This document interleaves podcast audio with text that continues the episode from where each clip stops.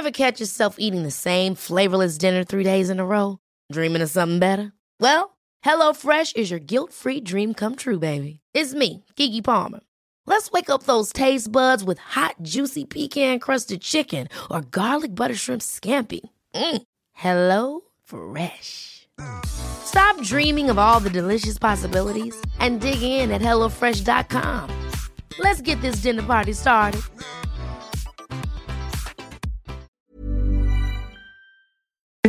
Escuchas. Escuchas un podcast de Dixo. Escuchas Linterna Mágica con Miguel Cane. Por Dixo. Dixo. La productora de podcast más importante en habla hispana.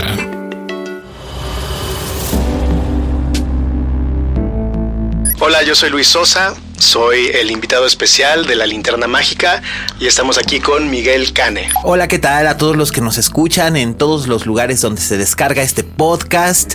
Muchas gracias por acompañarnos. Es para mí un privilegio que en esta ocasión nos acompañe Luis Sosa. Luis Sosa, para quienes no lo conocen, es el eh, director creativo de una de las agencias más novedosas e innovadoras que existen en México actualmente, que es More Starch.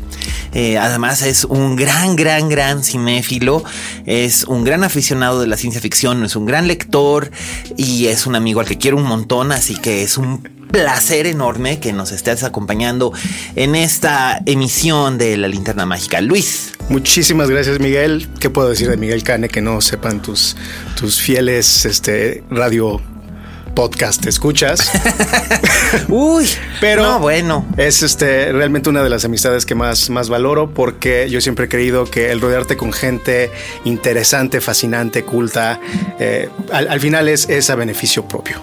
Entonces, muchas gracias por la invitación. No, hombre, es un placer y además no es la última que, este, que vienes. Este, nos vamos a divertir bastante. Y pues vamos a empezar con nuestro formato tradicional. Eh, y nuestro primer, nuestro primer bloque es cómo le damos en la madre al top 10 de Canacine. Gracias, Canacine, por proporcionarnos la información. La fuente es Rentrack, eh, canacine.org.mx este, para que la puedan consultar ustedes en línea. Y pues eh, el verano es una temporada bastante particular. Y pues vamos a hablar acerca de las 10 películas que más recaudaron taquilla en la semana pasada. Eh, pues repuntando en el número 10 tenemos eh, El Maestro del Dinero, dirigida por Jodie Foster y protagonizada por George Clooney y Julia Roberts. ¿Tú la viste, Luis? Yo no la he visto. Eh, lo, que, lo que sí me llama mucho la atención y, lo, lo, lo, comento, me, tengo muchas ganas de estar, de las que están en taquilla, actualmente es la única que quiero ver porque soy fan de Jodie Foster. Como, Totalmente. Como, como ¿Quién intelecto. no es fan de Jodie Foster? Sí, entonces eh, me intriga ver qué hizo Jodie Foster, así de sencillo. Mm. Eh, podrían ser pésimas las reseñas, ni siquiera estoy enterado, no, no sé. Mm, no le ha ido, no le ha ido del todo mal, tampoco le ha ido así que digas, wow, pero este, la película es interesante porque Jodie Foster aquí lo que hace es que le rinde homenaje a este a Sidney Lumet, Gran. le rinde homenaje al cine que se hace en Nueva York y la verdad es que trabaja divinamente, es una gran, gran, gran, gran, gran, gran directora y además aquí trabaja con dos de las más grandes estrellas de cine que hay en el mundo actualmente y me sorprende que haya repuntado la película. Esta semana recuperó 2.191.359 pesos ya para alcanzar un acumulado de 30.663.000 pesos, que no está nada mal considerando que ya había salido del top 10 desde hace más de una semana. Pero pues supongo que como los niños ya están de vacaciones, los papás también buscan alguna manera de tener solas esparcimiento y esta es una película para adultos. Igual que el número 9 que es Dos tipos peligrosos de Nice Guys de Shane Black que es algo así como Kiss Kiss Bang Bang, pero uh -huh. con más dinero. Este, y la verdad es que a mí ya por fin ya la vi y me gustó mucho, mucho. De verdad me gustó mucho, mucho, mucho. Eh, la fui a ver con, con, nuestro habitual Roberto Cavazos, al que le mandamos saludos. Ahorita anda en Londres. Oh, este, cómo sufre, ¿verdad? Te saludamos, Rob. Te saludamos desde aquí. Saluda, saludos a todos los, este, los Brexiters. En verdad, sí, hombre, que se fue, se, se fue a jalarle las orejas a los, a sus, a sus, a, a sus antiguos amigos que se quedaron allá. Para decirles idiotas. Este, pero pues nos fuimos a ver dos tipos peligrosos. La verdad es que nos gustó. A mí personalmente me gustó mucho. Ryan Gosling es muy bueno para la comedia y especialmente es bueno para el slapstick y yo no lo, yo no lo sabía. Sí, creo que, creo que él tiene. Eh, yo, yo me percaté de eso más por su escasa presencia en, redes sociales, pero cuando llega a tener interacciones, mm, eh, lo he visto un par de veces con, con como eh, famosos de Vine que lo han agarrado en la, en la alfombra roja y, y es y es un hombre que siento que, tiene lo que tenía un poquito Walter Matthau, que, que podía eh, ser muy serio y al ser muy serio ser muy chistoso. Tenía un deadpan espectacularmente bueno. yo creo que tiene una gran habilidad por ese lado. Sí, no, además él es un tipo jovial, eso sí me consta porque lo he entrevistado y es, es jovial, es muy inteligente, sí le gira la ardilla, como se dice por aquí. Y la verdad, tanto él como Russell Crowe están muy simpáticos en esta, es una comedia muy negra ambientada en los años 70. El resto del elenco está muy bien, por ahí sale Matt Bomer, sale Kim Basinger, sale Yaya Da Costa. Eh, y el papel que se roba la película es el personaje que hace eh, Anguri Rice, que es una, es una niña de 13 años. Anguri tiene ya, ahorita ya tiene como 17 y se acaba de incorporar al elenco de Spider-Man Homecoming, que todo el mundo está especulando que va a ser Gwen Stacy, pero una Gwen Stacy diferente. Hmm. Entonces, a ver, será interesante. Y este, pues está muy bien, la verdad vale la pena.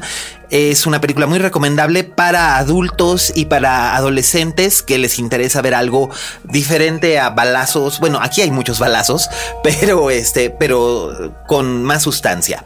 En el número 8, una película de la que no tenemos mayor eh, referencia es El exorcismo de Anna Waters, que es este, una película de terror. Eh, está en el número 8, se mantiene igual que la semana pasada.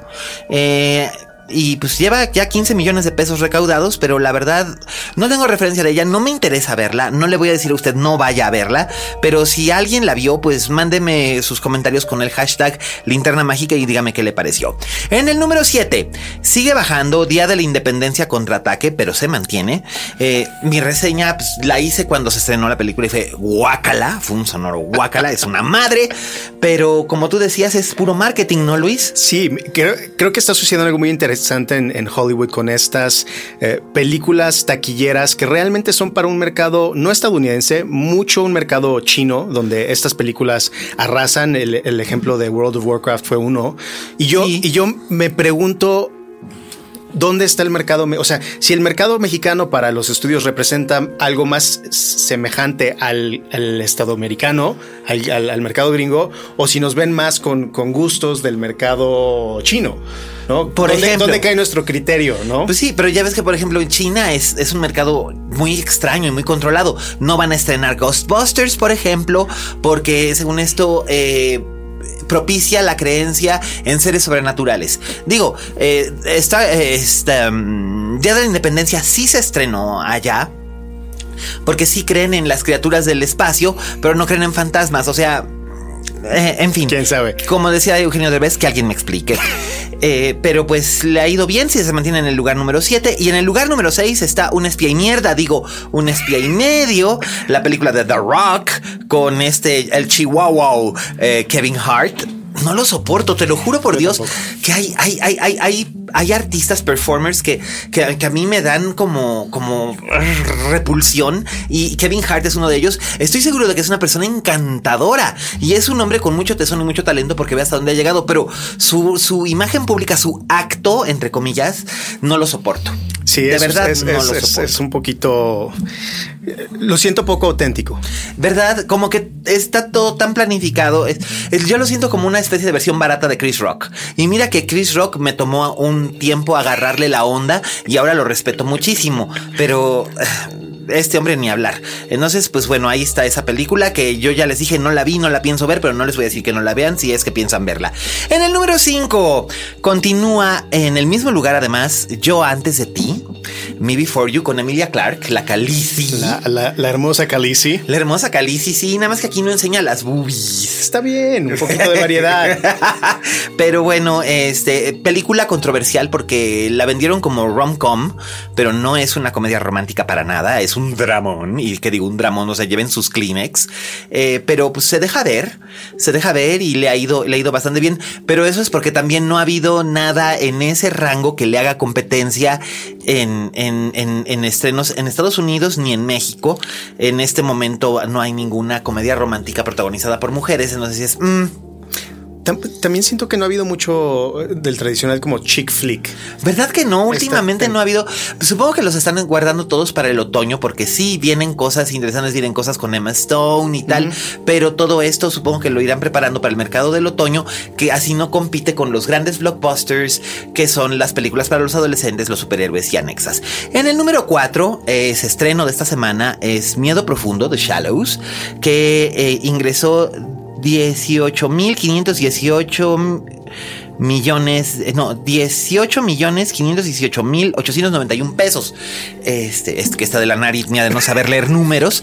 Este, lenguas numéricas con pues, Miguel Cane. horror. Este, pues es una película de terror y de supervivencia con Blake Lively. A mí me gustó mucho. Lo dije la semana pasada, quedé gratamente sorprendido con ella, quedé gratamente sorprendido con Blake Lively.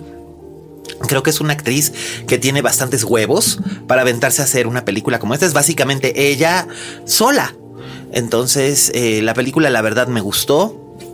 Eh, me hubiera gustado que hubiera tenido un poco mejor taquilla de la que tiene, pero entiendo que también es una película con una chica y que el tiburón se ve un poco fake. Entonces, pues por lo mismo, y además ha habido otros estrenos más grandes a los que llegaremos ahora. Entonces, evidentemente, la verdad es que para hacer estreno medio indie le fue bastante bien. En el número 3, La Era del Hielo, Choque de Mundos. Ya no sé qué número de, Era del Hielo es esto. Creo que ya lo cuentan en los miles y millones de dólares que la franquicia es, estar, es, es, imprimir dinero. Les da, les da exactamente igual. Y mientras la gente siga llevando a sus niños a ver esta cosa porque no hay otra cosa que ver, pues es eso. Pero sí hay otra cosa que ver y ahora llegaremos a ello. En el número 2, La leyenda de Tarzán, este, pues ya acumuló casi 172 millones de pesos nada más aquí. O sea, la verdad es que la película le ha ido bien. Alexander Skarsgård demostró que sí tenía pool en la, en la taquilla. Pues mira tú por dónde, porque luego sí hace falta, ¿eh? Sí. Luego sí que hace falta y Alexander Skarsgård no era exactamente el epítome del carisma. Digo, yo le tengo mucho cariño y me aventé todo True Blood básicamente por él. Pero este, pero pues bueno, pues les, les está yendo bien. Aunque la gente ha protestado de que dicen que, ay, es que tiene un mensaje muy gringo. Ah, es una película gringa y los personajes históricos están mal utilizados. Ah, es una película gringa, pero bueno, creo que no está tan mal. Y en el número uno tenemos a Buscando a Dory.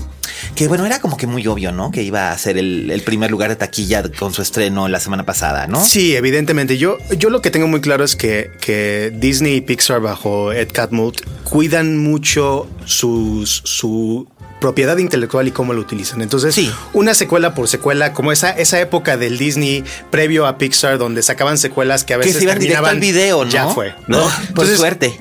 sí, generalmente cuando, cuando se atreven a revisitar a, un, a, una franquicia, un grupo de personajes, lo hacen muy bien. La verdad es que sí, solamente la única secuela que yo les he encontrado que es como eh, desagradable es Cars, 2. Pero, por ejemplo, Monsters University era una precuela, pero además fue, fue, una de las mejores comedias que se estrenaron en el año de su estreno, que fue creo que 2012 o 2013, no me acuerdo si fue 2013. Y la verdad es que a mí me gustó bastante. También la disfruté mucho. Era, era Animal House pero, con sí, que Pixar, ¿no? Sí, sí, fue, fue, fue una grata sorpresa. Sí, estuvo bastante bien. Y esta es una secuela y es un spin-off. O sea, es las dos cosas. Por un lado, es la continuación de la historia de Nemo y su papá con Dory, pero también es la propia historia de Dory, protagonizada por ella, con nuevos personajes. Y no está nada mal. Eh, evidentemente, aquí en México se le han dado muchas más copias a la versión a la versión en español. Claro. Este, lo entiendo, pues los niños, etcétera, etcétera. Pero francamente creo que vale más la pena verla, verla en inglés. Eh, hay cosas, hay detallitos, eh, ciertos matices que se entienden mejor en inglés. Uno de ellos, ya nos lo comentaba Laura Figueroa cuando vino a visitarnos, eh, es un running gag que hay acerca con la voz de Sigourney Weaver. En español, la voz la presta el doctor Rodolfo Nerivela, que es el primer astronauta y hasta la fecha el único astronauta mexicano, este que es un personaje admirable, pero el humor al que se prestaba que fuera la voz de Sigourney Weaver y como decía Dory, mi amiga Sigourney dice, eh, funciona mejor en inglés Sí, claro. que, en, que en español. Y hay otros detalles que dices, eh, pero a los que nos gustó Nemo, a mí me encantó Nemo en su momento. Hace 14 años de Nemo. Me, me da pavor reconocer Eh, cuánto tiempo ha pasado. ¿Cuánto tiempo ha pasado? Pero sí, son 14 años. Bueno, son 20 de, de Toy Story. Sí. Este, la verdad es que estuvo, es- es- está muy bien, tiene el humor bien colocado, aunque es una historia completamente derivativa. Y la gente se dice, es que es tan poco original, porque ¿qué pueden hacer unos pescados? Bueno, lo mismo decíamos de Nemo. Eh, hay una secuencia eh, muy slapstick y de corretiza con un, con un camión, que es probablemente lo que mucha gente ha protestado, que sí, es que es completamente irreal. Son pescados que hablan. ¿Qué, qué carajos de realidad quieres con eso? Su amiga Sigourney, o sea, por favor. Siempre es impresionante cómo, cómo la gente sí puede da- aceptar ciertas cosas que, que caen en lo irreal y otras cosas no. ¿no? Sí, ¿verdad? Pero ah, nos encanta que no hay un zapato que nos acomode. Somos como, somos como Cenicienta o las hermanastras de. Y ese fue tacatatán, el top 10 de la taquilla de este Canacine. Muchísimas gracias, Canacine, por facilitarnos esta información. Y nos pasamos a nuestra gustadísima sección de noticias. Las, las noticias que ocurrieron esta semana. Y pues bueno, ahora que está de moda este juego de Pokémon Go. Pokémon Go. Oye, pero es- eh, yo siento que puede ser peligroso, ¿eh? El, ot- el otro día iba caminando por la calle aquí en Polanco y, y venía un, un- un hombre persiguiendo un Pokémon. Casi lo atropellan ahí enfrente del Palacio de Hierro. Y yo así como que... ¡Ah! Pero... Y yo le dije, ¿está usted bien? Sí. ¿Pero qué estaba haciendo? Es que estoy jugando Pokémon Go. Me tuve que morder la lengua para no decirle imbécil, pero estuve así de cerca. Ustedes no ven cómo estoy apretando los deditos, pero estuve así de cerca. Muy de apretados los deditos. Pero no, no es nuevo. Creo que yo, yo me la paso viendo personas que están en, en el celular, están en WhatsApp, están mientras cruzan calles, avenidas, el periférico. La gente, No, la gente es muy manejando. Sí, manejando. La gente es muy aventada. Pero creo que, que rebasa por mucho lo positivo del juego y, y creo que la, la reacción, para mí cualquier juego que, que fomenta la interacción social real, que saca a la gente de, de sus, de sus sillas al, al mundo real, creo que es algo positivo y, y me da mucho gusto verlo y sí lo he descargado y ahí voy. Ándale, ya tenemos aquí un jugador de Pokémon Go. Si ustedes lo vieran así tan seriecito con, con sus lentes, su bigote y su saco, no creerían que Luis Sosa es jugador de Pokémon Go, pero hay de todos y además ha, ha creado realmente una sensación. El otro día vi una, una noticia de que una niña descubrió que afuera de casa de sus papás, en algún lugar de Estados Unidos, era una parada de Pokémones. Entonces se salió a poner su puesto de limonada. O sea, el capitalismo nos encuentra a todas las edades. este, pero pues qué padre, o sea, está bien. Y bueno, pues por supuesto, Legendary Entertainment dijo, ¡ajá! Venga. Y entonces pues ya tienen una película, este, ya tienen una película eh, preparada para que salga en producción la empiezan en 2017. Este Detective Pikachu es el título este tentativo, Provisional, provisional porque Detective Pikachu es un nuevo personaje en el universo Pokémon y o sea, es Pikachu pero mezclado con como con Sherlock Holmes. Entonces va a estar este va a estar interesante. No hablan acerca de quiénes van a actuar, Va a ser distribuida por Universal Pictures y este se va a filmar, nos informa Variety, se va a filmar con actores, se va a filmar con actores, se va a filmar, va a ser una coproducción estadounidense y japonesa, se va a filmar con actores, se va a filmar en Estados Unidos y se va a filmar en Japón.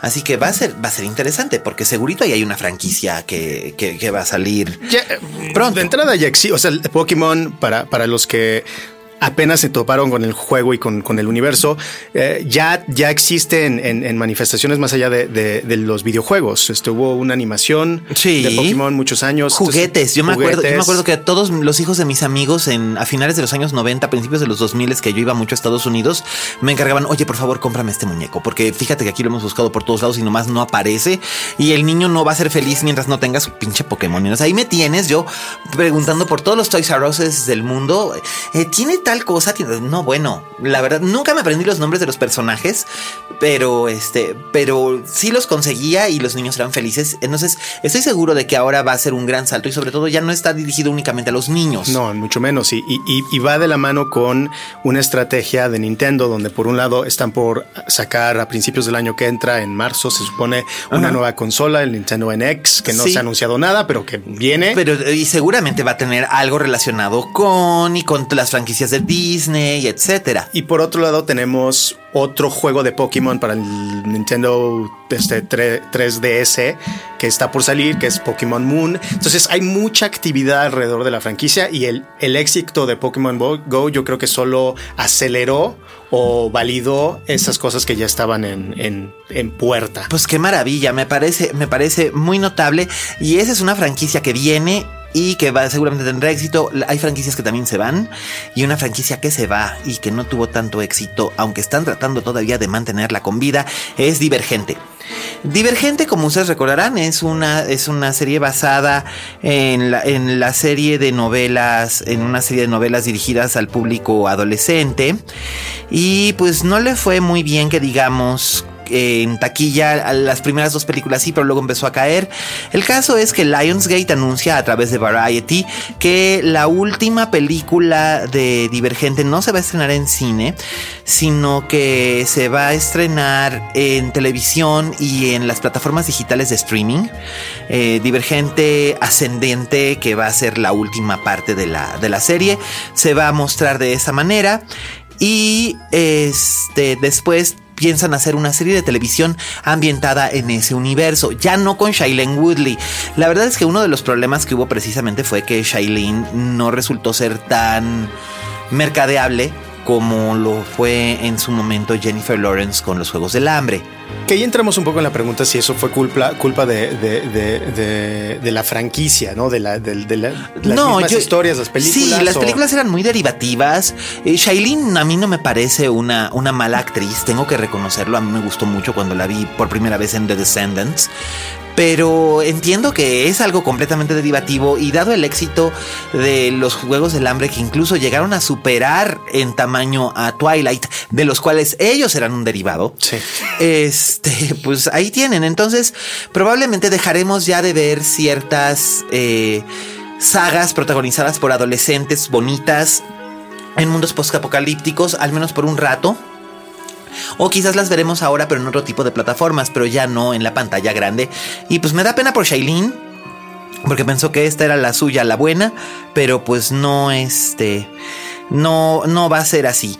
Y pues por otro lado, vamos a hablar de que, este, pues es esta semana, bueno, el fin de semana pasado, eh, fue la, la Comic Con en San Diego que tú has estado en la Comic Con de San Diego. Nunca he ido. En parte soy muy, muy geek, pero también me engento muy rápido. Sí, yo tendría que primero viajar en el tiempo a Comic Con 2001, 2002, cuando eh, creo que los números de asistencia eran 16 mil, porque el año pasado fueron ciento. No, no, es que ahora que se convirtió, de, unos años acá, que se convirtió como que en parte importante de la promoción de películas, hace todo el cross promotion de series de televisión y películas, The Walking Dead, Fear the Walking Dead, etcétera, etcétera. O las películas grandes, grandes de superhéroes. Eh, Avengers, Superman, Batman, Wonder Woman, etcétera. Eh, obviamente la gente va y los media outlets crecen. Em, personalmente, a mí siempre me llamó la atención. Tiene muchísimos años existiendo la Comic Con. Yo creo que debe tener más de 20. En los 90 yo recuerdo que mis primos iban y mis amigos iban y yo decía, ay, porque todo el mundo puede ir, pero yo no puedo. Ahora yo digo, ay, no, yo no quiero. Pero este, pero la verdad es que sí se ve interesante lo que ocurre. Y una de las cosas más anticipadas que ocurrió este fin de semana fue el estreno de eh, Star Trek Beyond o Star Trek Más Allá, que aquí va a llegarnos en septiembre, el 2 de septiembre, nos, este, nos llega, va a competir con la película de Gael García Bernal. Pobre Gael, caray, debe de estar haciendo un berrinche. Pero. Igual es Trekkie. Pues no, él seguramente es Trekkie, pero le va a dar coraje que van a poner a competir su película con, con Me estás matando Susana, este, con, con ella. Pero está, este, es, interesante. Las, las reacciones del público fueron súper favorables favorables. Las reseñas hasta el momento han sido también favorables sin spoilers. Pero eh, Paramount se aventó un spoilersazo este, por marketing, porque anunciaron el retorno de Chris Hemsworth a la serie en el papel de George Kirk, el papá del. Daddy's back. Sí, eh, si ustedes recuerdan la primera película que dirigió J.J. Abrams, era este era eh, Star Trek eh, cuando se juntan las dos las dos las dos corrientes de tiempo la que ya pues habíamos conocido y esta nueva que estamos conociendo ahora y en ella vemos el origen del Capitán Kirk, que su padre muere, en el momento en el que él nace, su padre muere precisamente por, esta falla en el tiempo. Entonces es, interesante, fue la primera vez que vimos a Chris Hemsworth en cine, fue antes de que hiciera este Thor o cualquiera de las otras películas que ha hecho. Entonces este, es, es interesante que ahora va a regresar al primer personaje importante que tuvo y ya dijeron que va a aparecer hacia el final de esta tercera parte y que va a tener un papel importante en la, cuarta. Que, oye, eso de que estén anunciando ya una cuarta parte antes de que se estrene la tercera, ¿no es un poquito cocky de su parte? Mira, yo creo que Star Trek es una franquicia que ha demostrado a través de su, larga, larga historia de ya cinco décadas, eh, aguanta. Y yo recuerdo, porque yo he sido Trekkie desde un día en los noventas donde no había nada que ver y viendo canales me atrapó eh, un episodio de, la serie de, Picard, de The Next Generation. Y yo en 2002, 2003, cuando cancelaron las, la, última serie que hubo de televisión, Star Trek Enterprise, yo recuerdo pensar que, que ya, que ya, que, que la cultura popular, el público se había saturado a tal nivel de Star Trek, porque al final los, los noventas vieron muchísimas series. Fue, estaba, estaba Star Trek The Next Generation, estaba Star Trek Deep Space Nine, estaba Star Trek Voyager, a principios del 2000 estrenó Enterprise. Era una sobresaturación de la franquicia y de sus conceptos. Llegó un momento en que sí, volteabas a todos lados y había demasiado, o sea, agitabas un palito y le pegabas a un Trekkie, ¿no? Entonces, pero curiosamente es, es ese descanso fue sumamente positivo y, el relanceamiento de la, de la franquicia con J.J. Abrams y, la película de Star Trek del 2009 creo que demostró que el universo en sí todavía tiene mucho que dar. Sí. Y coincide con un, momento donde muchas eh, productoras, muchas de estas grandes este, empresas de Hollywood están buscando universos en los, a través de los cuales pueden construir eh, múltiples productos, ¿no? Entonces tiene Star Wars con, con, las este, secuelas y, los, las películas derivadas como Rogue One, tienes todo el universo de Marvel, entonces tiene mucho sentido que Paramount viera una franquicia como Star Trek. Claro, y la aprovechara. Hay, que aprovechar. Y de hecho, de eso vamos a hablar ahora que nos, en cuanto hagamos las reseñas de la semana, nos vamos a poner a guiquear a gusto sobre Star Trek, porque además cumple 50 años la franquicia. Pero primero, lo primero, y vamos a hablar de nuestros estrenos de la semana. Esta es una semana bastante peculiar en la cartelera mexicana. Está como que muy así. El único estreno realmente interesante que vale la pena del que les voy a hablar es Valley of Love, una película de Guillaume Nicleux, eh, un director francés protagonizada por Isabelle Huppert y Gerard Depardieu, que está muy bien. Me sorprendió bastante. Llega a salas de arte, principalmente en Ciudad de México y en Cineteca Nacional, pero es muy probable que después se expanda a provincias y que quienes nos escuchan fuera de la ciudad estén pendientes. Es una historia. Un fotógrafo ya adulto eh, se suicida y seis meses después de su suicidio, los padres reciben una, una carta. Los padres que son Isabel Huppert y Gerard Depardieu, llevan muchos años divorciados, no tienen contacto realmente el uno con el otro, reciben unas cartas en las que el hijo les comunica que va a volver a la vida en Death Valley. Death Valley, para quienes no lo saben, es una de las regiones más áridas del desierto en California, pero se le conoce como Death Valley porque ahí no hay nada. No, no hay nada y es eh, temperaturas que rebasan los 50, grados, ¿no? Es, es brutal. Y los cita ahí para que ellos acudan y ellos acuden a este reencuentro, posible reencuentro con el hijo. Y la película, no les voy a revelar más, pero es, es fascinante porque es muy sencilla. Y como que ya nos habíamos acostumbrado, sobre todo en estas, en estas temporadas, a películas con grandes, este, con, grandes efectos visuales, muchas secuencias de acción, o en un momento dado con tramas súper complejas, o muchas vueltas de tuerca. Y en este caso es algo como que muy sencillo, es casi, casi documental, pero la verdad a mí me gusta mucho y creo que este, y creo que vale, creo que vale mucho la, la pena la película, especialmente nada más por ver a Depardieu y a Huppert que están soberbios. Yo hace poco tuve la, experiencia de sentarme a ver un, episodio de una serie en Netflix de Gerard Depardieu que se llama Marseille. Marseille. Y eh, fue interesante.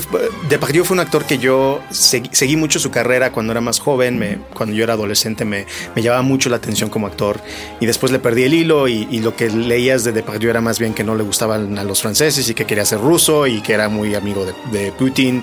Sí. Eh, de cierta forma, anhelo el, volver a ver un, un Gerard Depardieu en su elemento como actor. Yo no sé si aquí está realmente en su elemento como, como, como, como fue en, en, en, otros tiempos, como en 1900 o Les Voleurs, pero, pero está bien. Eh, para mí el personaje que realmente fue impactante fue Isabel Huppert, pero Isabel Huppert siempre consigue que hasta un guion banal se convierta en algo realmente crucial y conmovedor por la manera que tiene ella de interpretar tan de adentro, tan de la tripa, ¿no? Eh, la verdad es que soy, soy fan y la película vale la pena que se busque Valley of Love eh, en, cartelera de sala de arte en Cinépolis.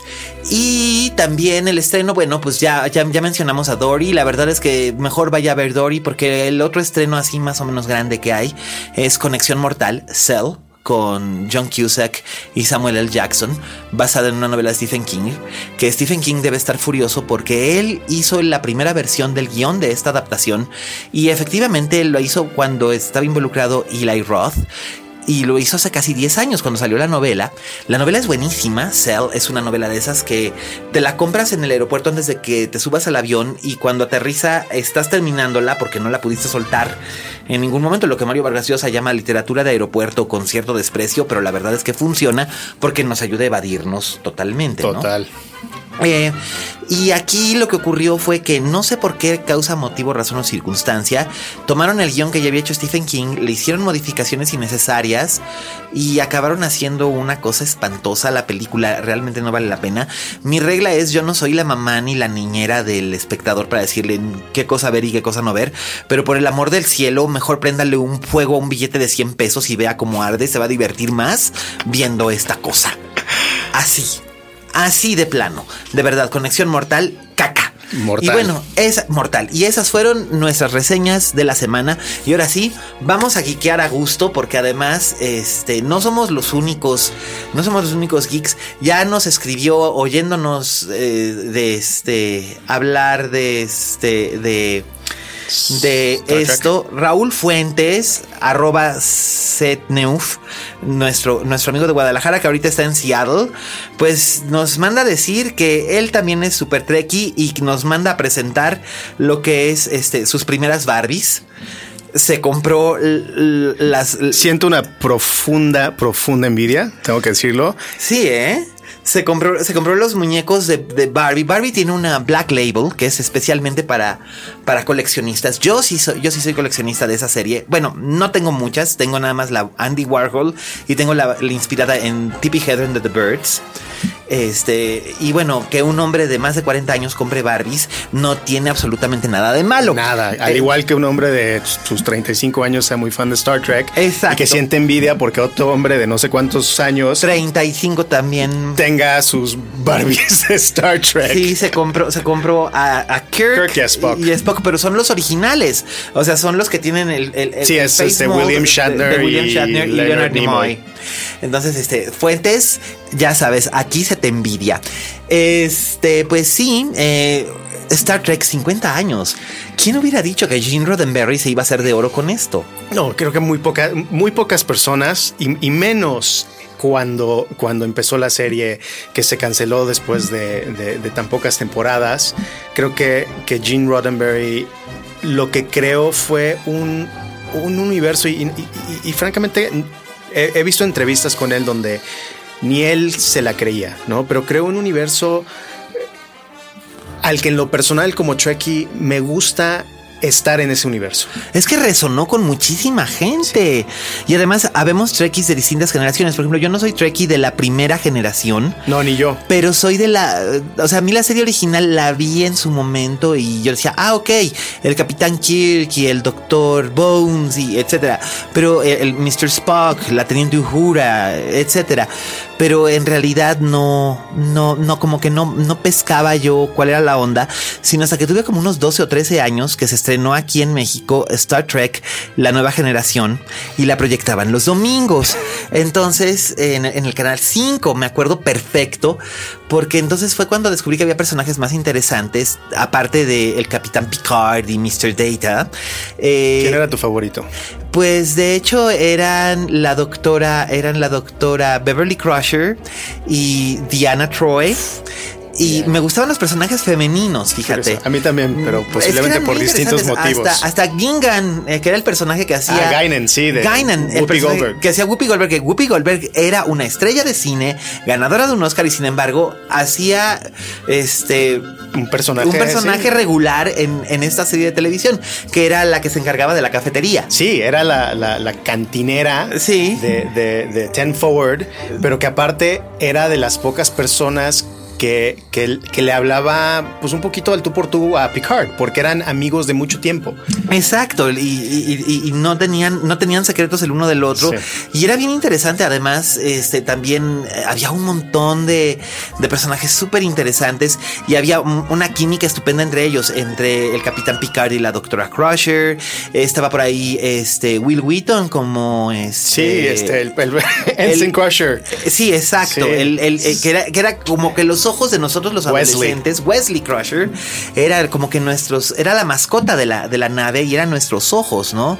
eso era padre. Sí, pero a la vez también Wesley fue un personaje que, generaba mucho eh, amor-odio en, la franquicia. Había gente que decía que era como una Mary Sue, que era como un invento de los guionistas para meterse ellos en su, en, su plan de fanboys en la. Porque además Wesley de repente resolvía situaciones súper críticas. Sí, sí, Wesley salvó el, el, Enterprise más, veces, sí, más de una vez. Es como, sí. es un, sí es un niño, ¿no?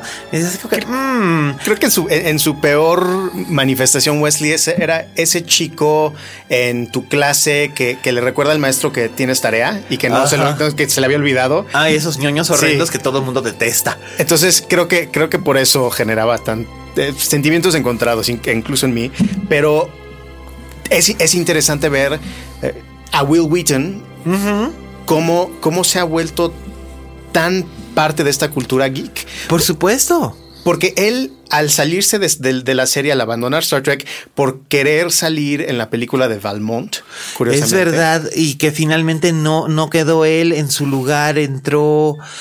No, no me acuerdo quién quedó. Porque en, en Dangerous Liaisons es Henry Thomas. No, en, la. En la sí, es que ves que Valmont y, y Jan Dangerously ah, salieron más o menos al mismo tiempo. Sí, sí, sí, es Henry Thomas. Claro. Era Henry Thomas con Glenn Close y, este, y John Malkovich. Y en la otra que son Colin Firth, este eh, Annette Bening, Fairusha Bock, no me puedo acordar no, quién ni yo, yo tampoco. Pero al final fue, fue, fue curioso que, la carrera de cine que buscó Witcher nunca se materializó. No, y mira, él había, él había sido uno, había tenido un rol icónico en Stand By Me. Sí, con, con eh, River Phoenix. Y con este, con Corey Feldman y Jerry O'Connell. Sí pero este, pero pues igual, pero él regresó después en cierta forma a conectarse con este mundo geek del que se había querido apartar. Sí, y eso le dio una, gran vida. Nueva vida. Y, y, es, ha sido regular en, la teoría del Big Bang y tiene una, ha tenido series en YouTube muy exitosas de, jugar juegos de mesa. Ahí está. Entonces ahí, ahí tienen ustedes este qué fue lo que qué fue lo que pasó con Will Whedon. Pero, por ejemplo, me gustaba mucho también la química que había entre William Fraker Ah, Riker, sí, William Riker. William Riker. Jonathan. Jonathan Frakes. Jonathan Frakes, exacto. William Riker y Diana Troy, ah, que era esta actriz. Uh, Marina Sirtis. Marina Sirtis, exacto, de, de, origen griego. Sí, y, inglesa griega. Inglesa griega. Y de hecho, en los años 80, a finales de los años 80, cuando, cuando la serie estaba poniéndose de moda, le llegaron a ofrecer que si ella quería ser Wonder Woman en otra serie de televisión, y ella dijo que no iba a dejar eh, Star, Trek. Hubiese sido una gran Wonder Woman, sí me la. Pero, pero, pero es chaparrita, es, es petit. Sí. Es que ese es el asunto, ¿no? Pero sí tenía el, tenía el tipo y el gentilicio para. Bueno, de hecho, que se llamara Diana Troy, el personaje no es una casualidad.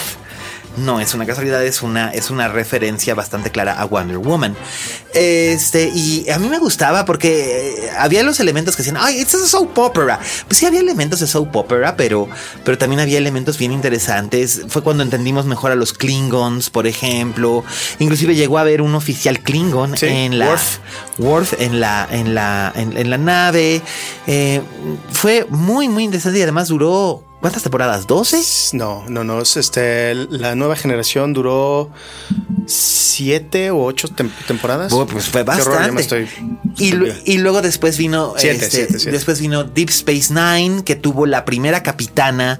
Este, la primera capitana este, mujer. Eso, eso fue Star Trek Voyager. Ah, eso fue Voyager, es verdad. Eh, el primer afroamericano. Es verdad, pero esa Deep Space Nine era la que estaba más cercana en el tiempo a ambas, nosotros. Ambas estaban, no, no, no. Eran antes de incluso de Star Trek original. Deep Space Nine, Voyager, Deep Space Nine y la nueva generación, todas existieron en el mismo periodo. Ajá. La que fue más cercana a nuestro tiempo real, los 2000 fue la, la, última serie de Star Trek hasta el momento, que fue Star Trek Enterprise. Que, ah, que, era la historia del primer viaje del, Enterprise. que te con, con, el. Ay, se me olvidó su. Scott, Bakula. Sí, de, de, Quantum Leap. De Quantum Leap, que bueno, de verdad somos unos geeks. Ustedes no nos están viendo ahorita, pero, o sea, de repente tenemos otra vez como 12 o 13 años y estamos.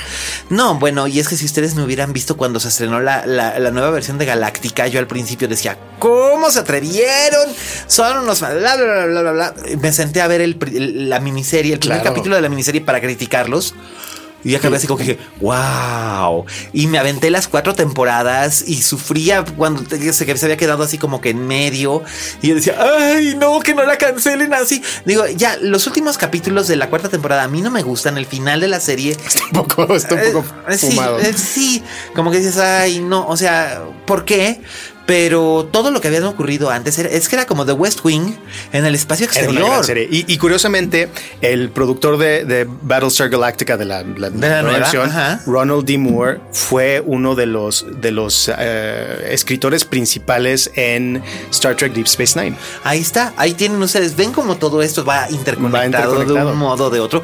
Todos tenemos nuestra space opera. Yo soy famoso y detestado en algunos círculos porque no soy fan de Star Wars y he sido muy muy vocal acerca de por qué no soy fan de Star Wars y siempre he dicho machismo.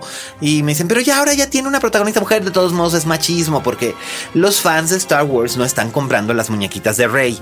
O sea, yo sé de lo que hablo. Star Wars es algo muy cimentado en el machismo de sus fans. Star Trek está más abierto a tener fans hombres, mujeres o de cualquier tipo. Y este, y todos tenemos nuestra, nuestra, nuestra eh, eh, este, space opera. Por ejemplo, a mí me gusta mucho no solamente porque estoy personalmente vinculado con Dune, eh, porque cuéntanos por qué. Un episodio de mi infancia está vinculado con Dune. Dune se filmó en los estudios Churubusco, como todo mundo sabe, eh, en los años 80, en el 82, 83. Y este, aquí se hicieron porque era mucho más barato. Y Dino de Laurentiis dijo: Ok, aquí puedo hacer que, que rinda más mi dinero. Sí. Y se trajeron entonces a Sting, a Kyle MacLachlan, a Sean Phillips, a Sean Young, a Virginia Madsen, a todos los actores, a José Ferrer, a todos los actores que participaron en, en Dune, Francesca Anis. Y eh, la mayor parte de los extras y personajes secundarios eran interpretados por actores mexicanos. Entonces, no, si, si ustedes ven Dune y se fijan bien, por ahí verán a Ernesto Laguardia, por ejemplo, o verán a Angélica Aragón, por ejemplo. Eh, puede que chance y alcancen a ver a este a Humberto Elizondo o a Claudia Ramírez por ahí en, en, algún en alguna escena de multitud o una cosa así, porque todos los extras eran eran eran actores mexicanos y en una de esas pues necesitaban unos niños para una escena y este, pues me vieron por ahí y me escogieron y me pusieron ahí. Y este, y fui a dar a este a Dune. Entonces, por la gente me dice, ¿conociste a David Lynch como es? Y yo siempre digo, como la voz de Dios. Lo que pasa es que la única escena en la que me tocó estar con él, él estaba en lo alto de su, en lo alto de su grúa, hablando con un, este, con un altavoz y después llegaban los asistentes de dirección a, decir en español que era lo que necesitaba el, director. Y de hecho yo solamente me, alcanzo a ver así como que muy de lejos, agarrado de la mano de Sean Young, de espaldas todos, eh, en el momento en el que entra la, la gran serpiente de arena, este, en, en la nave, en la nave imperial. Pero este, eso es lo que eso es lo que, eso es lo que es. Y Doom, por supuesto, es famosísima porque es. Hay gente que dice que es la peor película de David Lynch. Yo no creo que sea la peor película de David Lynch, pero este no soy objetivo. Y no les gusta, y a la gente no le gusta Doom, y es una pena porque la novela es maravillosa y también tiene 50 años la novela, y es una, una verdadera maravilla. Es de esos libros que de veras te cambian la, la filosofía de la vida. Y pues todos tenemos nuestra space opera, ¿no? Las mías son Dune, Alien, y la, segunda versión de Battlestar Galactica, la primera de Battlestar Galactica me gustaba porque yo decía, ¡uh, qué cool! Pero la segunda me parece una gran, gran, gran historia, un gran, una gran. Y de hecho, hasta me gusta Caprica, fíjate. Sí, yo también me dio, me, dio mucha tristeza que, no haya pegado, pero era lo más mucho. era más men en el futuro que decían algunos. Y yo soy, yo soy muy, muy fan de Eric Stoltz. Creo que es un actor interesante que, que, que como que nunca ha encontrado un, vehículo. Un vehículo que realmente valga lo que, lo que puede hacer. Eso es cierto. Eh, hay gente que es muy cruel que dice, es que más que estaba muy bien porque no tenías que verlo. Este, pues yo no veo por qué. Eh, Eric Stoltz es un, es un actor que además es bien parecido y ha envejecido bien. Sí, cierto. Comparado con otros Brad Packers. No, el otro día había, había, este, había Andrew McCarthy y dije, Andrew McCarthy, ¿is that you? O sea, mi crush de la temprana adolescencia, este, completamente desaparecido. Pero bueno, no todo el mundo puede envejecer con la misma elegancia de este, con la misma elegancia de nuestro estimado y fino amigo Robert Downey Jr. O Paul Rudd, por ejemplo. O Paul Rudd, que, ha envejecido bastante bien de, cuando lo vimos en Clueless por primera vez a, Ant-Man, ¿no? Este, pero bueno, no todo el mundo tiene la, no todo mundo tiene la genética que tiene gente como Isabella Rossellini, que la sigue siendo dices, wow, tiene, acaba de firmar contrato. Es, Regresa a, Lancome. Regresa a Lancome después de que hace 25 años, cuando cumplió 40. 40, tiene 40, 40. 40. 40. Cuando ella sacaron, y la, sacaron con Julia Ormond, ¿no? Eh, sí, con Julia Ormond, con Julia Binoche. Con, Binoche, con Binoche, con Binoche. no, con varias. De hecho, sí, fueron, fueron varias, pero este, pues Isabela Rossellini fue la imagen de, de Lancome sólidamente durante una década en todos sus productos y la, este, la despidieron, eh, no, hacia los 45, en el 97. 96, 97 la despidieron. Y ahora 20 años más tarde regresa a Lancome para hacer otra vez imagen, porque la verdad es que está estupenda. Está estupendamente bien. Ha envejecido muy bien y creo que también habla un poquito de que eh, la persona que ahora encabeza Lancome es una mujer. Sí, que, tiene más de 60. Está buscando abrirse hacia ese mercado, ¿no? Ah, pero por supuesto, es que es un gran mercado. Eh, Revlon, lo, Revlon lo previó con, teniendo como imagen a Jane Fonda. Sí. Por ejemplo, Jane Fonda cuando cumplió 70 se convirtió en imagen de, en, imagen de Lancome y eso fue hace casi 10 años. Y, ahí, y ahí la tienen y la mujer sigue estando estupenda. Y tanto Jane Fonda como Isabella Rossellini no tienen realmente cirugías, plásticas, ¿no? Entonces, creo que, creo que eso está Creo que eso está bien. Y mira que, mira que lo que son las cosas. Hemos guiqueado de Star Trek a Isabela Rossellini. Y de este, maquillaje de Revlon. Eh, somos realmente multifacéticos. Sí, somos multifacéticos. La verdad es que aquí, aquí se puede guiquear un poco de todo. Pero, este, ¿qué le vamos, este, qué le vamos a hacer? Somos, somos, somos unos salvajes y no tenemos control. Pero además ahora vamos a entrar en, la sección favorita de nuestro público de este, de este podcast, que es las recomendaciones domésticas.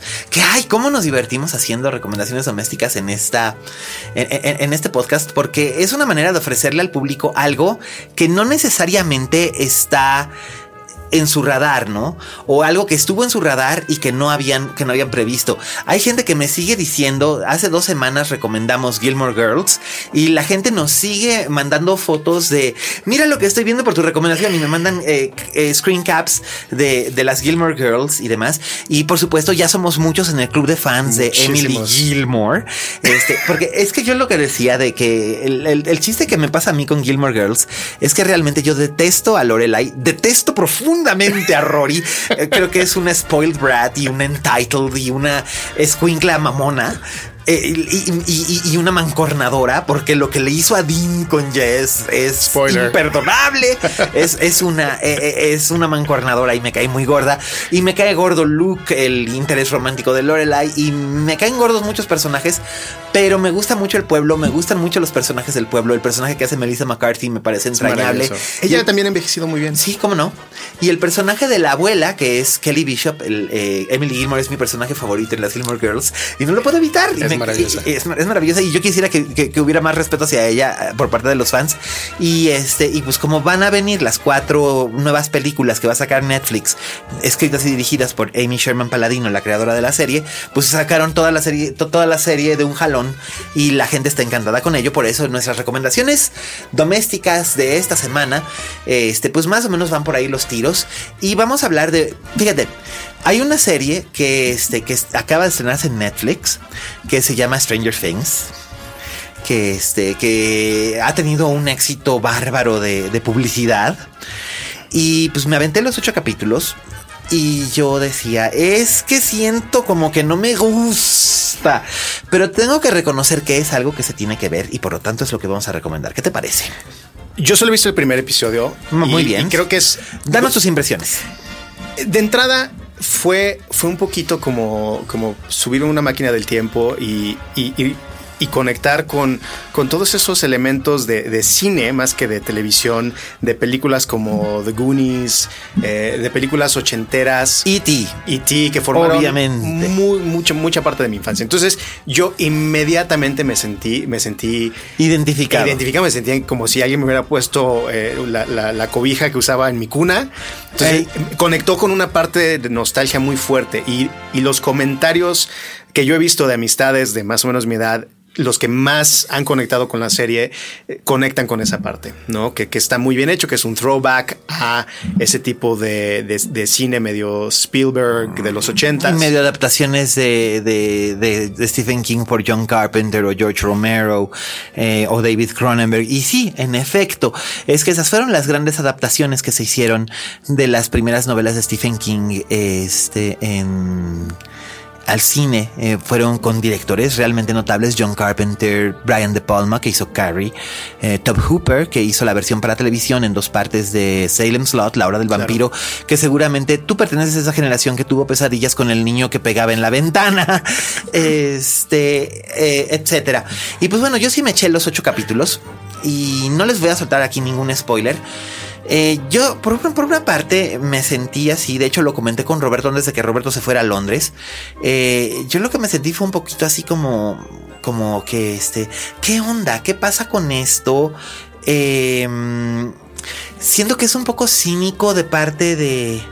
Siento que es un poco cínico por parte de Netflix y de los creadores que hicieron como una especie de checklist de todas las cosas que que, que tienen que gustarle a un cierto público que somos nosotros los que tenemos entre 45 y 35 años de edad, que somos obviamente uno de los, uno de los renglones que pagan más por cierto tipo de merchandising, por, conectarse con este tipo de cosas. Y, que tenemos esta nostalgia, como tú decías, ¿no? Entonces decía, a ver, referencias a E.T., check Referencias a The Gremlins, check. Referencias a The Goonies, check. Referencias a Sixteen Candles, check. Referencias a Christine, check. Todo esto, ¿no? Eh, porque además está muy bien planeada. O sea, tengo que reconocer que es un producto de primera categoría porque este está dirigido a un público, tiene tres segmentos a los que está dirigido y con los tres segmentos funciona. El segmento de los adultos, que son Winona Ryder, David Harbour, Cara Bono, Matthew Matthew Modine. Que son estos personajes que son, por un lado, son como que muy, muy apegados al estereotipo del personaje adulto que existía en, el, en las películas de acción o de aventura o de misterio juvenil Sí, que, que se veían en esa época, ¿no? War Games, incluso. Sí, exacto, ¿no? Entonces, por un lado es el sheriff, que es, es un tipo duro, pero con el corazón de oro, con un drama oculto en su... Sí, una tragedia terrible, medio alcohólico, medio, medio philanderer, por ahí. Eh, Winona Ryder, que está estupenda, tengo que reconocer que Winona Ryder está estupenda, porque todo el mundo dice, es que está como loca. A ver, pues cómo no va a estar como loca si en el primer capítulo, y esto no es un spoiler, su hijo pequeño Desaparece. desaparece, tiene dos hijos, uno de 18 años y otro de 12, y el de 12 años desaparece sin dejar rastro y obviamente siente que se está volviendo loca. Y este, ella, ella comentó en este, en entrevistas que ella tenía 12 años en 1983, que es el año en el que se desarrolla la primera temporada de la serie. Entonces decía, wow, fue un poco como tener que recordar, ok, ¿qué cosas hacía yo cuando tenía 12 años? Por supuesto, yo no era una niña ordinaria, mis padres eran post-hippies, entonces vivíamos, habíamos vivido en una comuna, vivíamos en una granja, er- eran cosas más raras, pero sí recuerdo a mis compañeros y a mis compañeras y las cosas que les gustaban y las cosas que íbamos todos a ver al cine. Y, y dice, pero yo lo que no soy es madre, entonces tuve que apoyarme mucho en mi madre para preguntarle ciertas cosas y entonces yo sí la llamé por teléfono y dije, mamá, si, mi, si yo hubiera desaparecido y me hubieran dado por muerta, ¿Tú creerías que yo estoy tratando de comunicarme contigo a través de los focos, de la corriente eléctrica en los focos? Y la madre dice, dice Winona Ryder que la madre le contestó, hija mía, por supuesto, una madre es capaz de creer cualquier cosa cuando su hijo desaparece. Entonces, este, eso me parece muy gracioso. Y la verdad es que la interpretación de Winona Ryder está muy bien. Cara Bono, que es una actriz que a mí me gusta mucho, también está muy bien aquí en un papel de soporte, aunque básicamente siento que es un personaje que está muy escrito como en el, en el estereotipo de I am the mom y es la, es la mamá suburbana perfecta este de los hijos de, de los hijos perfectos como la mamá de el personaje que hacía Dee Wallach en E.T. por ejemplo pero creo que para la segunda temporada porque ya anunciaron segunda temporada va a tener también su propia historia por ahí así que eso estaría bueno Ella en que había salido en otra serie. En Mad Men. Ah, claro, era la, la novia de. de Don Draper La que psicóloga. cor- la psicóloga con la que corta por teléfono cuando se enreda con la secretaria Sí, con- que, que ella le dice Parr. sí exacto que y además ella eh, así como que le dice Eres un cabrón y, le, le cuelga. cuelga, Sí, sí, sí. Y ella, ella es estupenda. Y Matthew Modine, pues es el villanazo. Que se Eh, ve muy. Me gustó mucho su pelo blanco. su pelo blanco, ¿no? Se- Sí, se, ve súper raro, sí, ¿no? Me encantó. Eh, eh, Como o sea, está. más como el, el alien es el. Sí, no, él está así, aquí haciendo channeling de los grandes villanos de esa época como James Coburn o como Lee Marvin, ¿no? Así, soy malo, y- pero soy malo, pero también tengo un motivo para ser malo. Claro, y- por el bien común. y por el bien común. Y entonces, digamos que los personajes adultos están padres, los personajes adolescentes son interesantes porque si bien obviamente son los estereotipos, están los populares, los este, los marihuanos, eh, el, atormentado que no, que no revela qué es lo que le sucede, y la princesita que, que está tratando de, de- hacer lo correcto, y la amiga, eh, la amiga fea, pero que no es tan fea, etcétera, etcétera. Todos como que encajan muy bien dentro de los estereotipos que nos creó en su momento esa otra esa, e- e- esa otra serie de películas de John Hughes, como Sixteen Candles, como The Breakfast, The Breakfast Club, etcétera, etcétera, que llegamos a hablar incluso aquí con, con Fernanda Solórzano de Ferris Bueller. Entonces, digamos que esos elementos están aquí muy presentes. Y luego están los chamacos, que son realmente los protagonistas de la serie, que están muy bien, están muy bien casteados.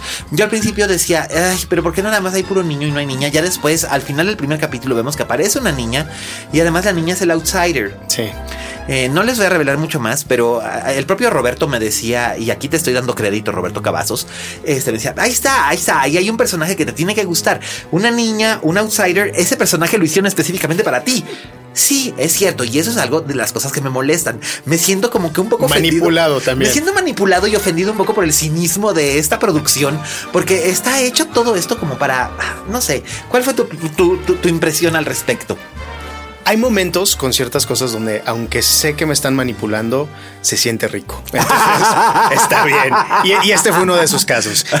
Me imagino perfecto todos los estudios de mercadotecnia que, que- que- que identificaron minuciosamente cómo tenían que ser los personajes. Hasta la música. Sí, todo, todo, todo está. Hasta la la, música. música. el diseño del- de, de los títulos de, de la introducción, Sí, los sí. pósters, todo, todo, todo, todo está. Todo está muy bien planeado. La música es un eco a la, a la música que hacía John Carpenter con Alan Howard para las como The Thing. Sí, que de hecho hay un póster de The Thing colgado en alguna de las habitaciones. Este, y, y los, este, y, y- y- y la escena de amor entre la adolescente y el galán con el que pierde la. La virginidad, uh, spoiler, bueno, en realidad no es un spoiler, es algo nada más que sucede. Y además es en el primer capítulo. Este, están tocando África de Toto.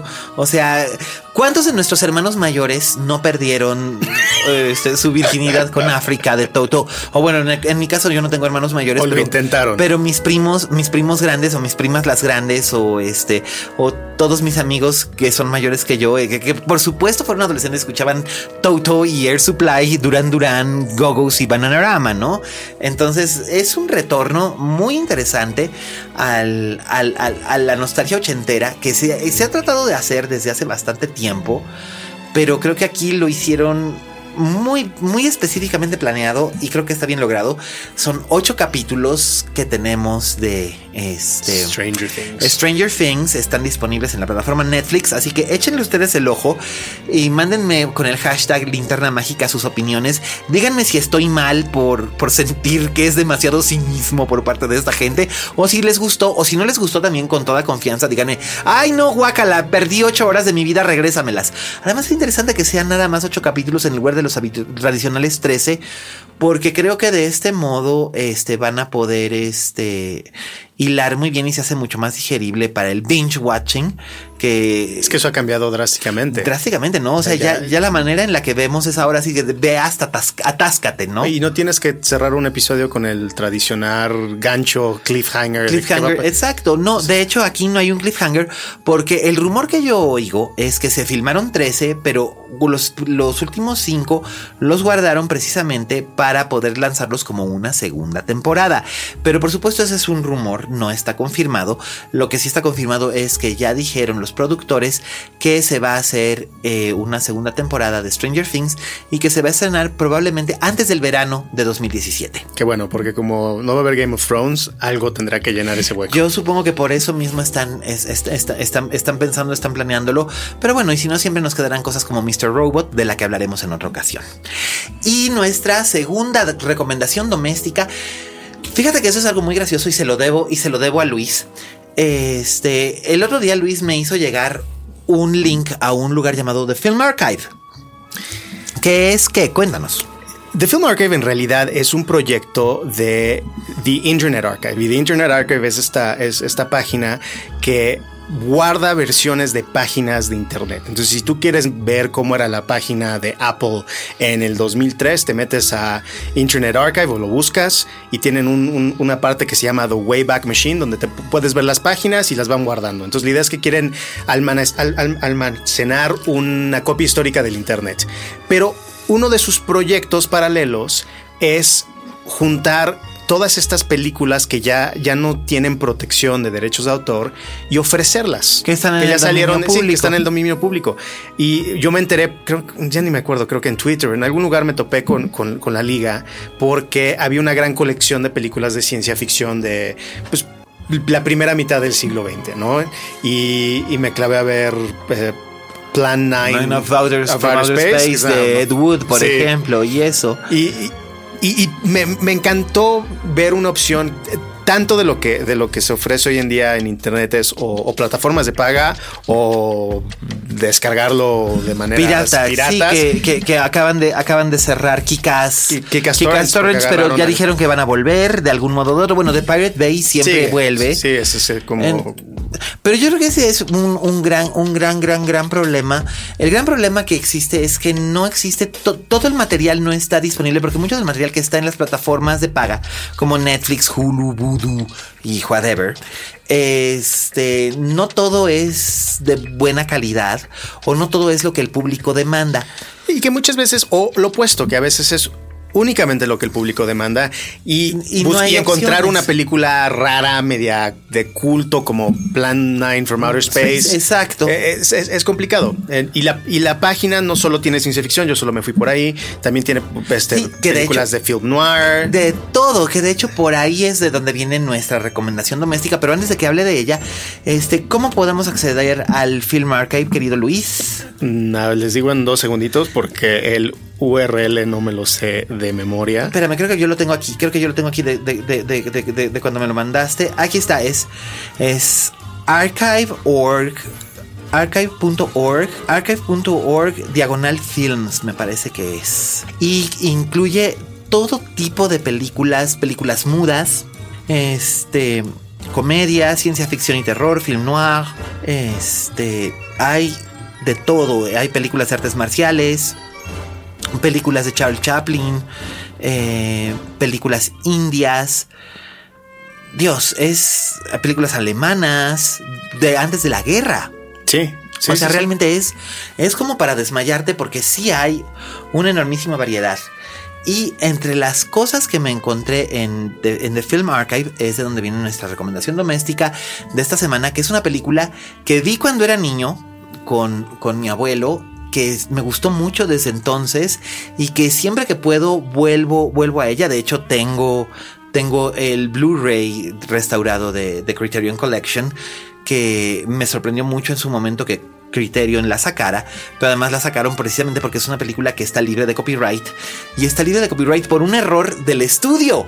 No sabía. No, sí, sí, sí. La razón por la que esta película, de la que ahora voy a decir el título, está, eh, eh, está, está fuera de copyright es porque al estudio se le olvidó poner el, eh, eh, en, la, en la primera toma donde sale les- la imagen de Universal, se le olvidó poner copyright Universal Pictures y por eso. Qué Y- buena, y pues- suerte para nosotros. Pues mira, sí, porque así podemos tener inclusive un canal de televisión que la transmita todos los días, todo el día. Y me refiero por, y me refiero por esto a este Charade.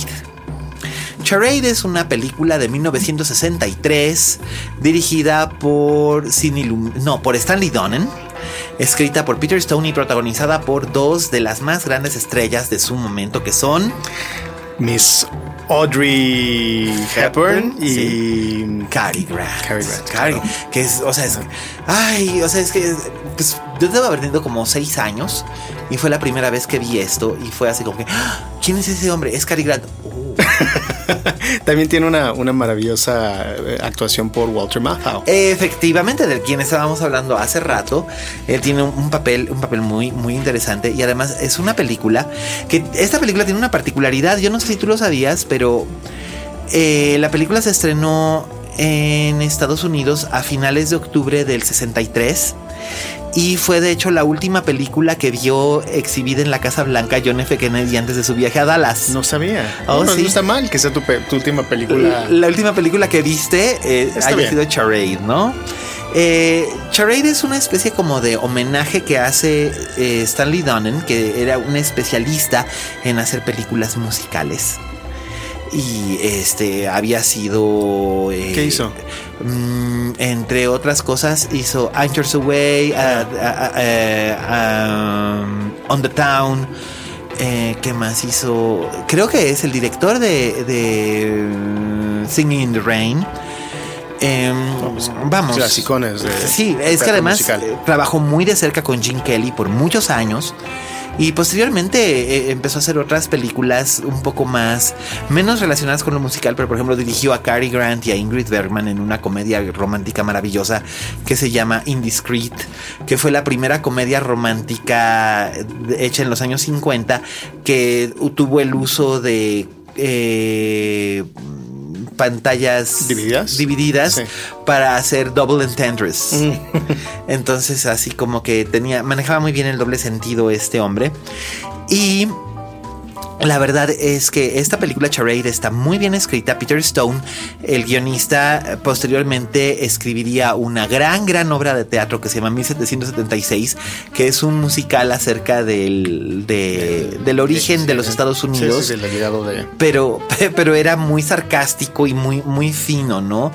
Eh, y es una comedia negra que trata acerca del personaje de Audrey Hepburn es Regina Lampert que es una mujer muy guapa y elegante, casada con un hombre misterioso que este que, que bueno pues, sí, cuéntalo, de, de, muchísimo dinero. de muchísimo dinero que este que lo primero que vemos en la película es que lo avientan de un tren. Sí no sabemos a quién están aventando después nos enteramos pero la película empieza con que vemos un tren que avanza en la noche y avientan a un hombre por este por el terraplén no y el pobre hombre evidentemente está muerto muerto muy muerto remuerto y eh, después, eh, la música de Henry Mancini. Sí, es maravillosa. El tema musical es inolvidable.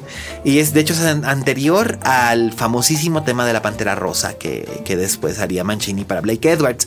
Pero este pertenece más o menos a todo este periodo. Este periodo de los early 60s, que era todo como muy glamoroso, ¿no?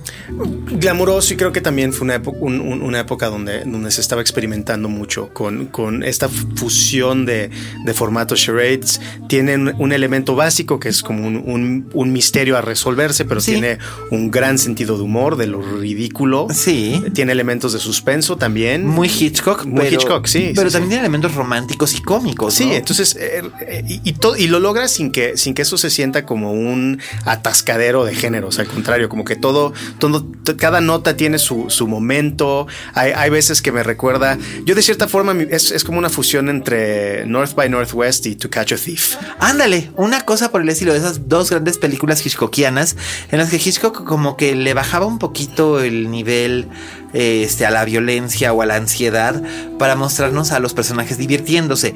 Aunque bueno, North by Northwest, o también conocida como Intriga Internacional, era una cosa que, este, que, que, sí lo pasabas realmente mal, ¿eh? Sí, sí, sí. Sí, lo, pasabas, sí lo pasabas realmente mal porque te, te, daba una angustia y te daba una desazón terrible.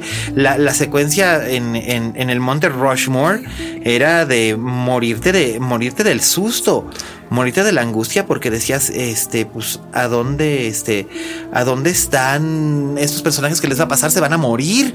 Eh, bueno, no les voy a revelar qué pasa en North by Northwest, pero regresando a Charada, está filmada además en París y aprovecha muy bien todas las locaciones. Las, locaciones, creo que... Eh, eh, hay ciertas películas de, los años 60 que tienen un elemento visual muy rico, o sea, es, los, los, saboreo desde el vestuario, los, los espacios.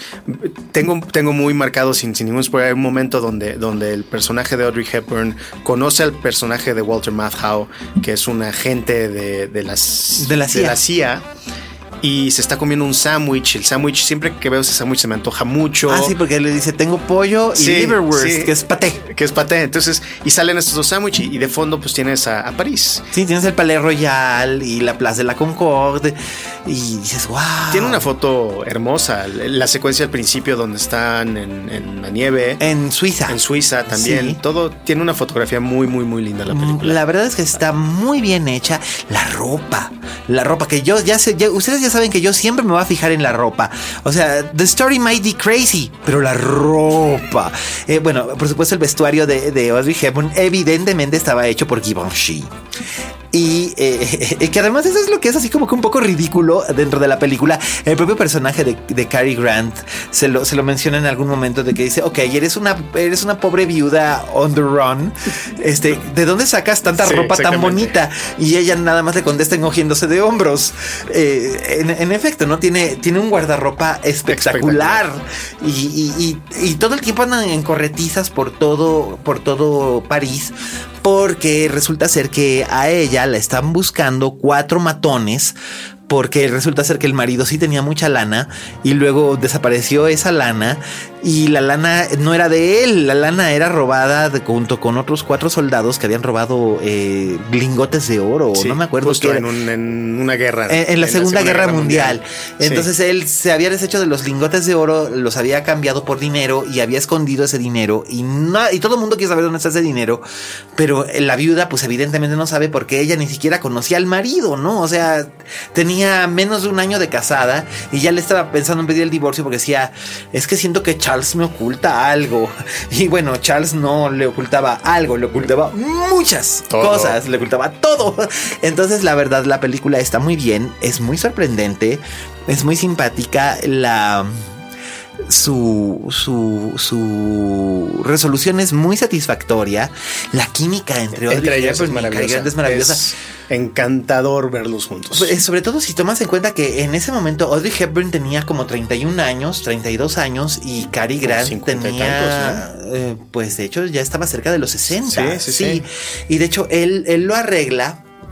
Eso fue lo que él le pidió a, a, a Stanley Donen y a Peter Stone eh, que le había gustado mucho el guion cuando se lo ofrecieron, porque originalmente habían pensado en alguien como Paul Newman y luego de repente eh, ya había trabajado con, con Cary Grant y dijo, eh, no sé, ¿y qué tal, qué tal si vamos primero con Cary Grant? Porque con Paul Newman hubiera sido como que muy fácil, ¿no? Pero, ¿qué tal hubiera sido con, con alguien así? Entonces Cary Grant le dijo, sí, sí quiero y además tengo muchas ganas de trabajar con Audrey pero eh, quisiera que quedara claro que él no es un viejo rabo verde que está persiguiendo a una muchachita, ¿no?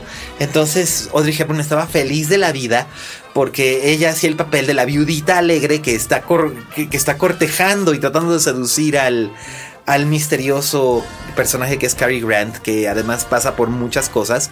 Y, él le gusta a ella y ella le coquetea y todo, y él como que trata de, calmarla, ¿no? Pero es, es, muy gracioso, tiene mucho sentido del ridículo, como tú señalabas. Y, este, y la verdad es que la película funciona y funciona muy bien. Sí, y es, es de esas películas que se pueden, se pueden ver muchas veces y le, sigues descubriendo eh, cosas, chistes, detallitos, este guiños. Guiños, sí.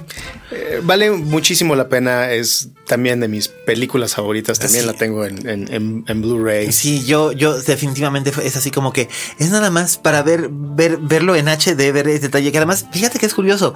Las películas realizadas en CinemaScope en los años 50 y 60 se ven mejor en HD incluso que algunas películas ya hechas especialmente para HD. No sé por qué. Ni yo. Me imagino que tendrá que ver algo con el, la lente y el tipo de película. Sí, totalmente. Y, el, y el tipo de transfer que te permite ese tipo de, cinta, ¿no? Pues funciona, funciona muy muy bien. Y Audrey Hepburn está gloriosa. Ella también había trabajado con Donen en un, en un musical muy bonito que se llama eh, Funny Face. Ah, claro. Que también se había filmado en París. que de hecho ahí está la famosa secuencia en la que ella y Fred Astaire cantan Bonjour Paris. Que obviamente Audrey Hepburn no podía cantar para salvar su vida. Y por eso la doblaron en My Fair Lady. Pero en esta sí cantaba. Y pues es que ese era el punto.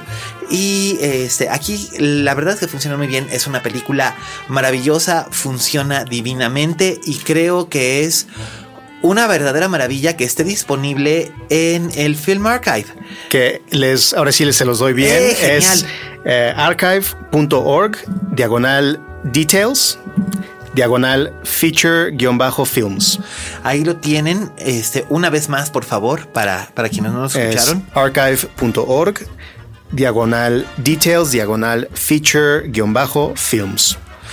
Ahí lo tienen, el, Film Archive. Se van a encontrar, no hombre, se van a volver locos. Van a encontrar un atascadero maravilloso de, películas de todo tipo, de todas las épocas. Stranger, tienen, tienen las de, Sherlock Holmes con Basil Rathbone, por ejemplo. Es, un, es un gran recurso y, pues al final es gratis, no pierdes nada. Sí, y, no, le estás quitando nada a nadie. Se pueden descargar a, tu, a, tu disco duro o a tu televisión porque en realidad funcionan, funcionan muy, muy, funcionan muy bien estas películas y hay de todo. Está la primera versión de Night of the Living Dead. Sí, cierto. De George Romero que también por lo mismo, el mismo problema de Charade tuvo también. Sí. Qué chistoso, pues. No, hombre, y es un error que, como dice George Romero, le ha costado carísimo porque.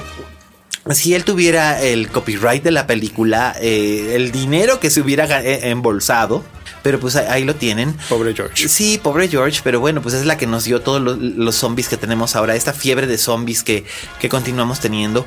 Y pues bueno, esta ha sido la linterna mágica de esta semana. Muchísimas gracias Luis por acompañarnos. fue un privilegio, muchísimas gracias. Y ya lo dije, no va a ser la última que Luis venga. Vamos a, vamos a, vamos a seguir haciendo rotación de invitados. Roberto volverá porque ya hubo gente que dijo, ¿cómo que no está Roberto? No, Roberto volverá. Roberto volverá. Ahorita está en Londres y después estará en temporada teatral, que a partir del 4 de agosto estrena Roberto junto con Ana González Bello y un extraordinario elenco una deliciosa velada de comedias de Mark Harvey Levine, comedias breves que se va, que se va a titular eh, No la vi venir y se estrena en el Foro Lucerna a partir del 4 de agosto a las 8.45 pm. Así que estén bien atentos. Ya les contaremos más a través de redes sociales eh, cómo, cómo, cómo, se va a estrenar y qué pueden, qué, horarios va a tener y qué elencos va a tener esta obra que la verdad es que está súper, súper, súper divertida. Esta velada de, teatro, de teatro cómico y además actúa eh, Roberto Cavazos, co-dirige junto con Héctor Bersunza. Es una garantía de que se lo van a pasar muy bien. Teatro después de la oficina. Gracias Luis. Antes de que se me olvide, redes sociales. Tus redes sociales son arroba Luis-Sosa, tanto Así es. en Twitter como Instagram. Perfecto. Síganlo. En Instagram es increíble. Tiene una manera de pescar y de percibir ciertas cosas que uno no se daría cuenta. Que, que, o sea, de verdad es una de las cuentas de Instagram más sabrosas que me he encontrado. y de verdad vale muchísimo la pena. Yo soy arroba alias Cane. Todas las mentadas de madre que me quieran mandar. Mi mamá siempre dice, ay, me zumbaron los oídos. Dije, sí, mamá, es que seguramente la gente estuvo escuchando el podcast. Ah, bueno, yo sé que de hecho mi madre escucha este podcast. Madre, te quiero. Eh, mi red social es en Twitter, es arroba alias Cane, así como se oye, alias Cane, y estamos en contacto a través del hashtag Linterna Mágica. Y recuerden, como dijo Betty Davis, si en este negocio no tienen fama de monstruos, ustedes no son estrellas. Nos escuchamos la próxima semana.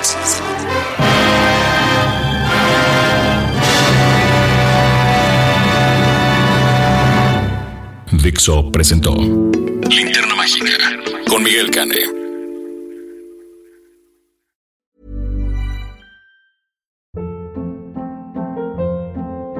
Hold up. What was that? Boring. No flavor. That was as bad as those leftovers you ate all week. Kiki Palmer here, and it's time to say hello to something fresh and guilt-free. Hello Fresh. Jazz up dinner with pecan-crusted chicken or garlic butter shrimp scampi. Now that's music to my mouth. Hello Fresh. Let's get this dinner party started. Discover all the delicious possibilities at hellofresh.com.